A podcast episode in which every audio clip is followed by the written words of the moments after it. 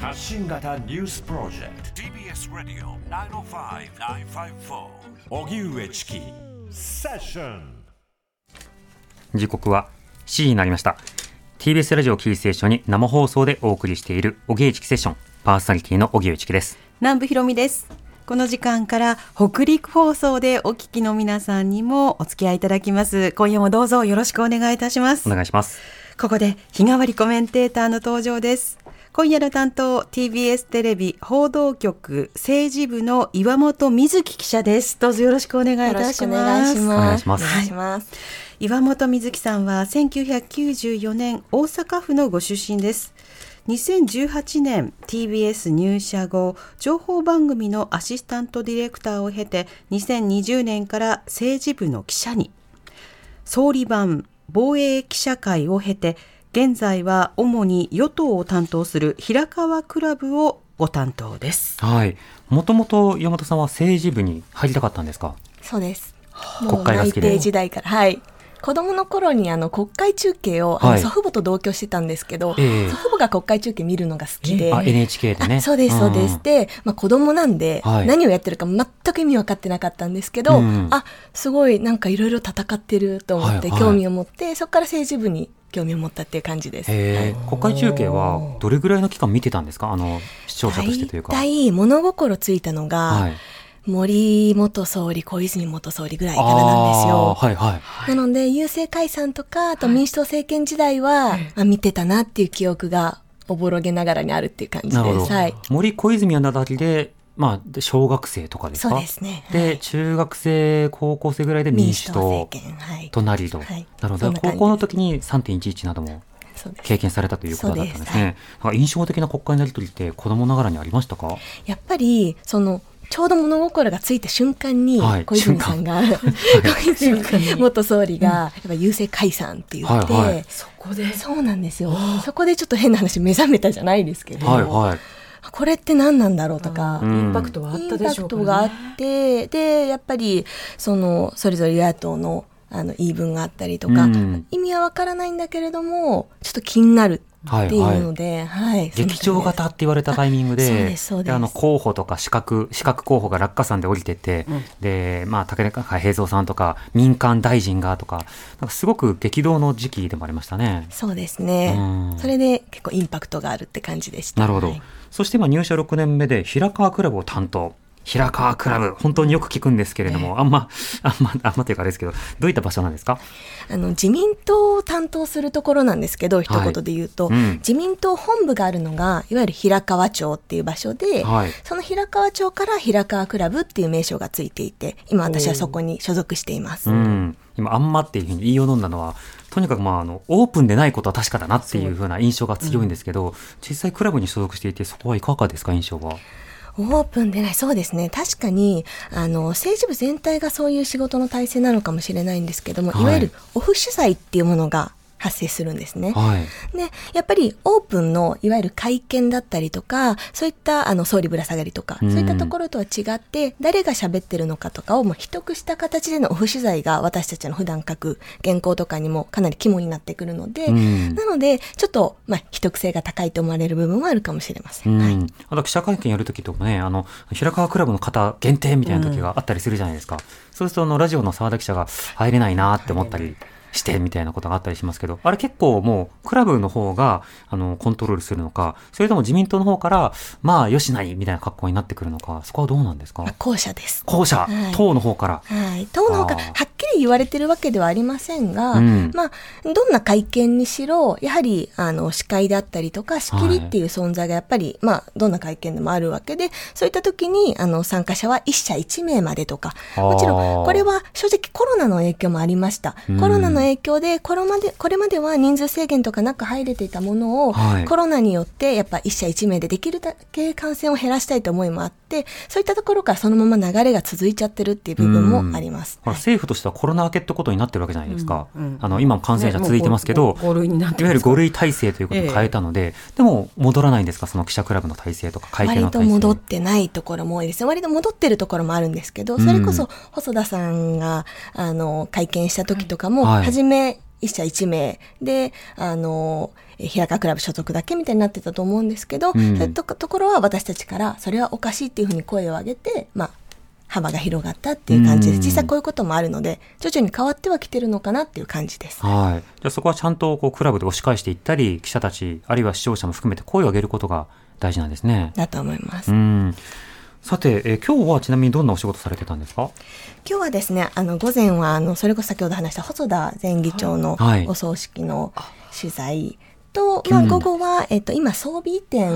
をまた自公のワーキングチームで再開したので、そのええ。2つの取材をしてきました。なるほど。細田議長のまあ葬儀というのはどういった様子だったんでしょうか？そうですね。私は、あの、ちょっと素材で確認、あの、リモートで確認していたので、あの、実際に最初から最後までちょっと行ったわけではないんですけれども、あの、やはり、指名書行が行われてそこで岸田総理、そして、あの、ぬかが、あの、新しいうん衆院議長が昇降されて、で、えっ、と、長男の模試の方がご挨拶されて、本当粛々と進んでいるっていう感じでした。うん、なるほど。まああの、本当にいろんな論点が残ったまま、なかなか証言もね、あの、出し切ることもできないままということになりましたが、あの、この間ね、国会でもいろんな公文書とか証言とかが、まあ、不十分な状況で進むというところもあったりしましたね。実際この政治部の記者になられて、そうしたところの温度感というのはどうですか？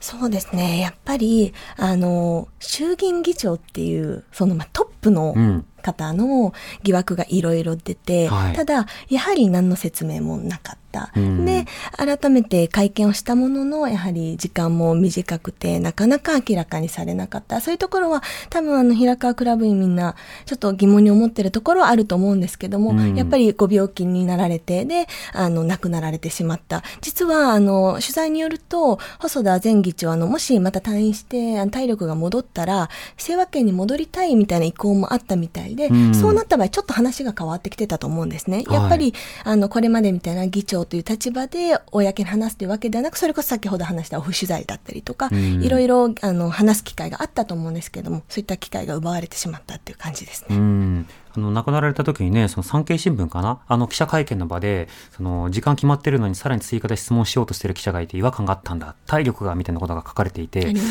記者精神はどうなってるのかなっていうことをいろんな角度から記者精神とは何かとか考えさせられたんですけど、でも結構そのクラブ所属の他の社の記者たちも、やっぱりあの会見はちょっと少なすぎるというか、口を閉ざしすぎるっていうような反応はあったんですか？そういう反応も確かにあったんですけども、うん。それよりもやっぱ内容にみんな注目を集めていましたね。うん。あの、おそらく MeToo って言いたかったんでしょうけど、あ MeToo、ー MeToo。で、これはどういうことだろうとか、はい。ただ内容に結構注目が集まった感じでしたね。短さもですけど、うん。内容、要は、あの、例えばハラスメントなどについては、やっぱり心当たりがあるというか、そういった経験があるよって感じている方も中にはいらっしゃったりするということなんですか？そう私はちょっと経験がないのでわからないんですけどそういった思いがあった方もいるかもしれませんがやっぱりうん。こういったあのセクハラにしろパワハラにしろだいぶ注目されている世の中で、うんまあ、そういったあの発言をするっていうのはちょっと時代的にずれてるんじゃないかなみたいな意見をお持ちの方も結構多かったイメージです。そうですね。細田さんはね、あの、二人目が続いてないんだから MeToo になってないっていうようなことを述べていたので、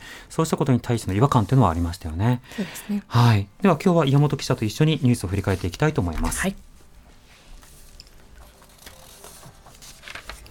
パレスチナ自治区ガザでの地上侵攻を進めるイスラエル軍は15日ガザ市にあるシファ病院で特定の場所で精密かつ目標を絞った軍事作戦を実行中だと明らかにしました。ハマス側は強く否定しています。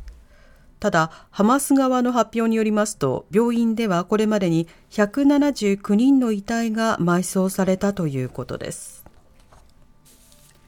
APEC アジア太平洋経済協力会議首脳会議のためアメリカのバイデン大統領と中国の習近平国家主席が14日サンフランシスコに到着しました。習主席のアメリカ訪問は6年ぶりで対立する米中が関係安定化に向けて前進できるのか注目されます。一方来年1月の台湾総統選に向け最大野党の国民党と第三勢力の民衆党が候補者を統一することに合意したと発表しました。東京都内で開かれていた G7 主要7カ国の外相会合は8日2日間の協議を終えて閉幕しました。共同声明ではガザへの人道支援を実施するためイスラエル軍とイスラム組織ハマスの戦闘の人道的停止を支持することが申しこ申し盛り込まれました。また声明ではロシアのプーチン政権から侵攻を受けるウクライナへの支援継続も強調しています。衆議院予算委員会の与野党筆頭理事は政府の経済対策を裏付ける2023年度補正予算案に関し岸田総理と全閣僚が出席する基本的質疑を来週21日火曜と22日水曜に行う日程で合意しました。与野党の関係者が明らかにしたということです。沖縄県のアメリカ軍普天間飛行場の移設先となる名護市辺野古沖で見つかった軟弱地盤をめぐり沖縄県と国が争っている裁判で県が敗訴しました。沖縄県の玉城デニー知事が国が提出した改良工事の設計変更申請を不承認処分としたことを国土交通大臣が取り消したことは違法だとして不承認処分の効力回復を求めていました。一方防衛省が辺野古沖のサンゴを移植する申請に対し沖縄県が出した不承認処分を農林水産大臣が取り消したことに対する裁判も福岡高裁那覇支部で行われ即日決審しました。大自民党の福田達夫元総務総務会長は自身が所属する自民党の最大派閥安倍派が会長を決めずに集団指導体制を敷いていることについて違和感がないわけではないと述べました。派閥内に根強く存在する集団指導体制への意義が派閥創設者の福田赳夫元総理の孫から紛失した格好です。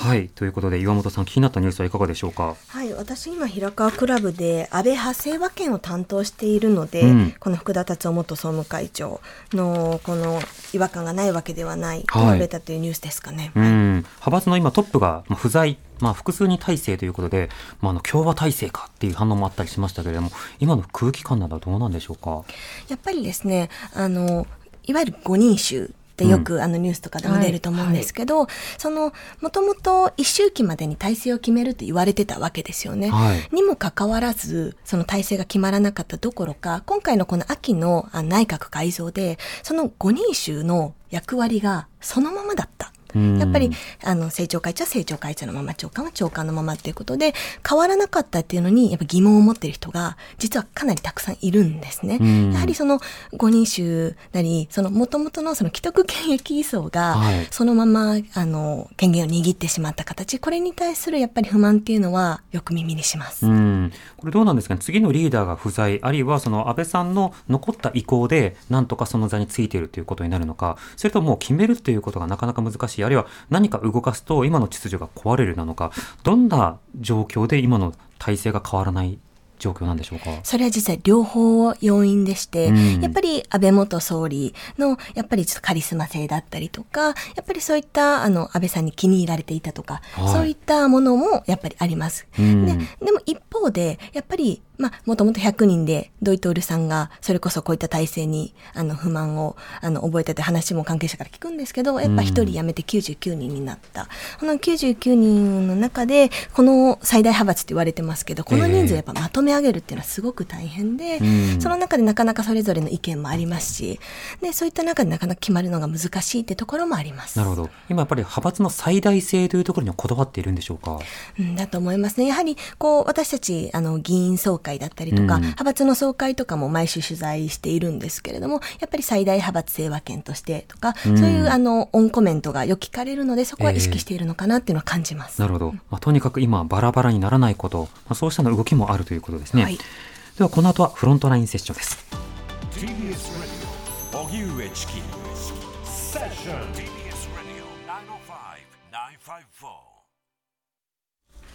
ここからはフロントラインセッション日替わりコメンテーターに今一番気になるトピックスについてお話しいただきます。今日は TBS テレビ政治部の岩本瑞希記者です。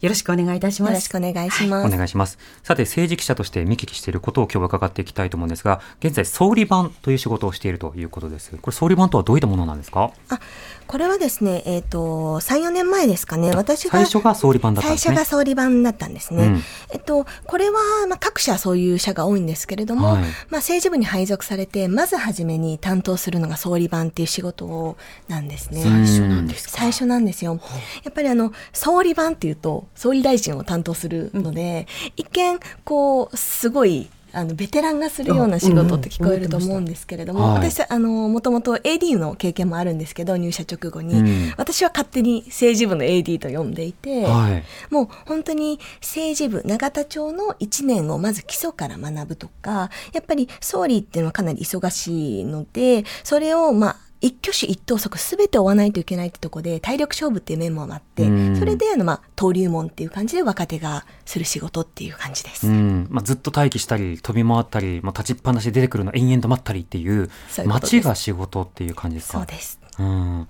あれこの総理番のあの例えば仕事ですと官邸にこう入ってくるところで、まあ、例えばパシャパシャって取ったり場合によってはその声をかけたりあるいは何時に誰々大臣が入ってきましたっていうことで動静をまとめたりということありますよね。これら全てが仕事ですか？それが一番の肝になる仕事で、いわゆるあうん。の新聞とかに首相同棲っていうのが載ってると思うんですけども、はい。それを全社それぞれ各社作っているっていうイメージです。うん。これ総理番の仕事というものは一日どういったスケジュールで進むんですか？まず、あの、総理が出廷する前に、周りにいるいわゆる官邸官僚と呼ばれる人たちとか、はいその幹部の人たちが、こう、先に出社する人が多いんですね。うんなので、まず、いわゆる朝回りをするために、もう本当に早い時は6時、7時とかに官邸に出向いて、はいそれで話を聞いて、総理の出廷を待つ。で、総理の出廷を、まあ、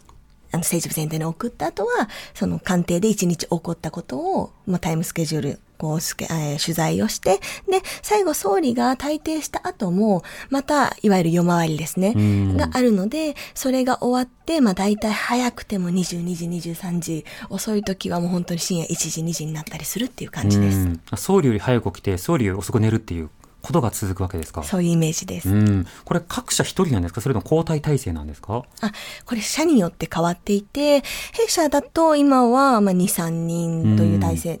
なんですけども、社によっては1人の社もありますし、はい場合によっては、いわゆる新聞記者さんだったりとかだと、もう6人とか7人つけている社もありますね。あ6人でガッと来るとかあっていう時もあるんですか時間交代で。あ時間交代そうです。その方が働き方としてはいい感じはしますけれどもねうんそうです。うん。その、番記者、とりわけ総理番ということですと、その印象的な絵面が一つありまして、あの、10年前だったと思うんですが、安倍さんのその番記者の中で、総理番とされる記者の中で、女性記者たちが総理に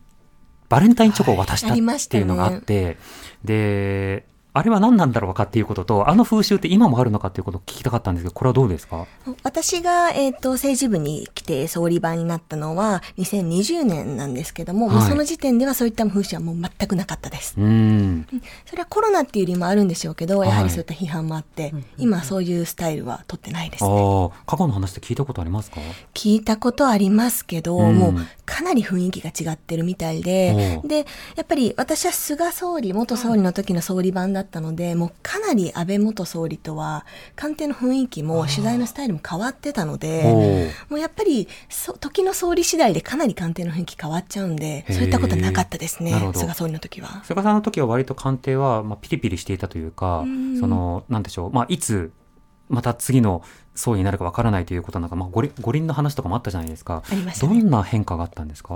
やっぱり一番は、それこそ、あの、取材スタイルですね。その、菅さんって、やっぱりよく言われてますけど、口下手なんですね。はい。なので、安倍さんとか、あの特に今、岸田さんとかだと、かなりぶら下がりとかも多いと思うんですけど、うん菅さんってやっぱそういうのなかったし、苦手だったじゃないですか。はいってなると、その周りにいる、いわゆる総理秘書官だったりとか、総理補佐官だったりとか、まあ総理を支える立場の官僚の人たちが、まあスポークスマン的な役割を果たす必要があると。で、そうなった時に、もちろんコロナでで、やっぱりいろんな人が集まるのは良くないってことももちろん理由にはあったんですけども、安倍元総理の時は、例えばその官僚が住む官舎に出向いて、はい。このいわゆる夜打ち朝掛けをしたりとかっていうのがあったんですけど、菅総理の時はもう完全に官邸の中で、まあ、何時におりますよって言ってくれる方も言ってくれない方もいるんですけど、まあ、夜なり朝なり、まあ、番記者が集まって取材して、あ、間接的に菅さんってこういうこと考えてるんだなとかうん、あ、こういうことが動きそうだなっていうのを、まあ、把握していくっていうスタイルでした。うんなるほど。まあある種のそのバブル方式じゃないけれども、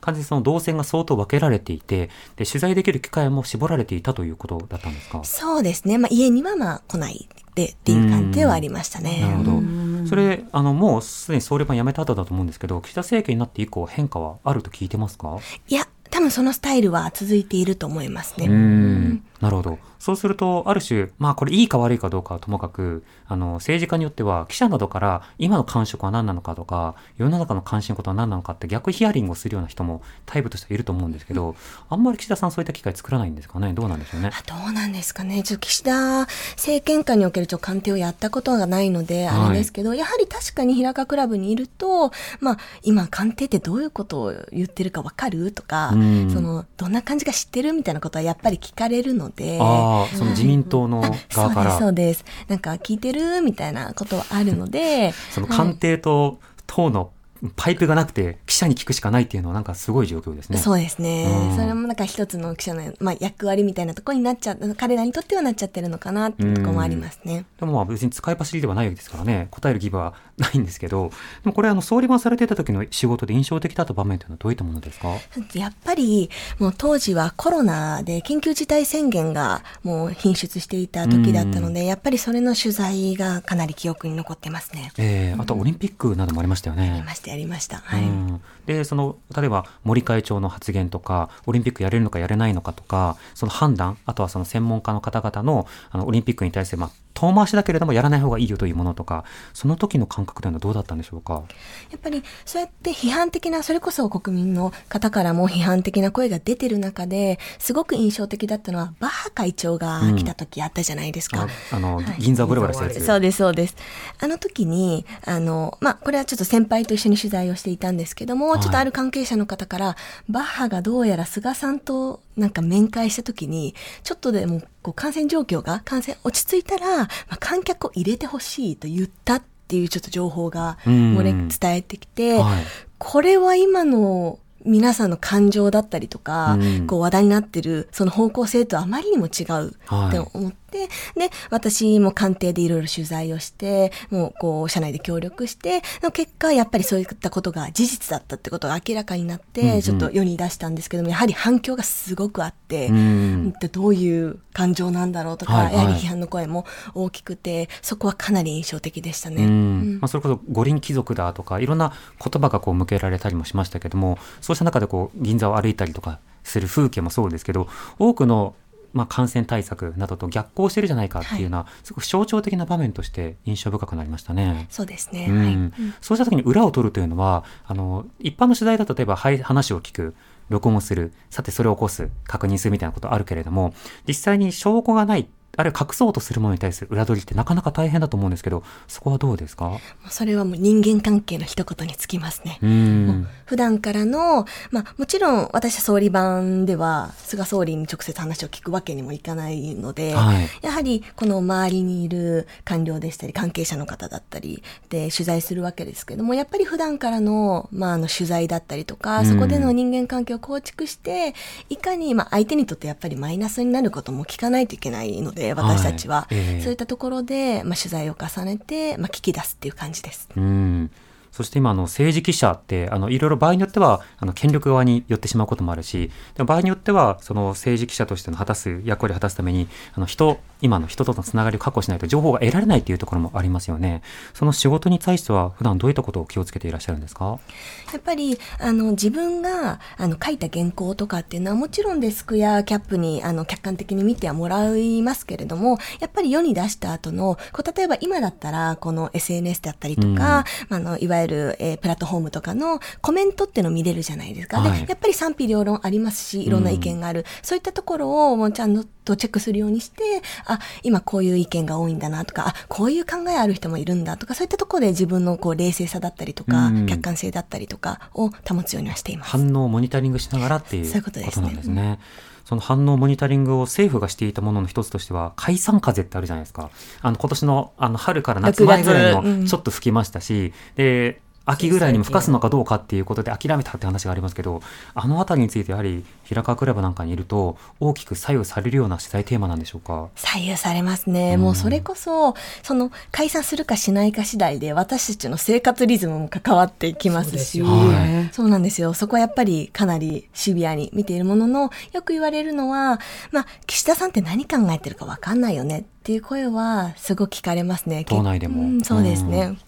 なるほど。はい。そうした時にその風を一旦吹かしてみたものの、そして党内でもあるぞあるぞっていうふうに言ったものの、なさそうだなみたいな。誰が決めるでもなく、そ総理がうんと言わなければ風はこう断ち消えていくんですか？やっぱり6月とかあの衝撃的だったのは、今、解散考えてませんってはっきりとぶら下がりで言ったじゃないですか。はいあれはかなり私たち衝撃的で、うん総理がはっきりと解散ないっていうことこれまでなかったし経験もないので、結構みんなえっていう感じになりましたね。うんうん一でも家族のことでね、支持率支持率が急落し、でマイナカードの件でも、まあ、下がりというような、そうしたイベントが続いたタイミングだったですもんね。そうですね。うん、そうした時期ごとの、まあ、政治の振る舞いというものがどういったものなのか振り返るのはとてもたのあの大事だなというふうに思いますね。はい。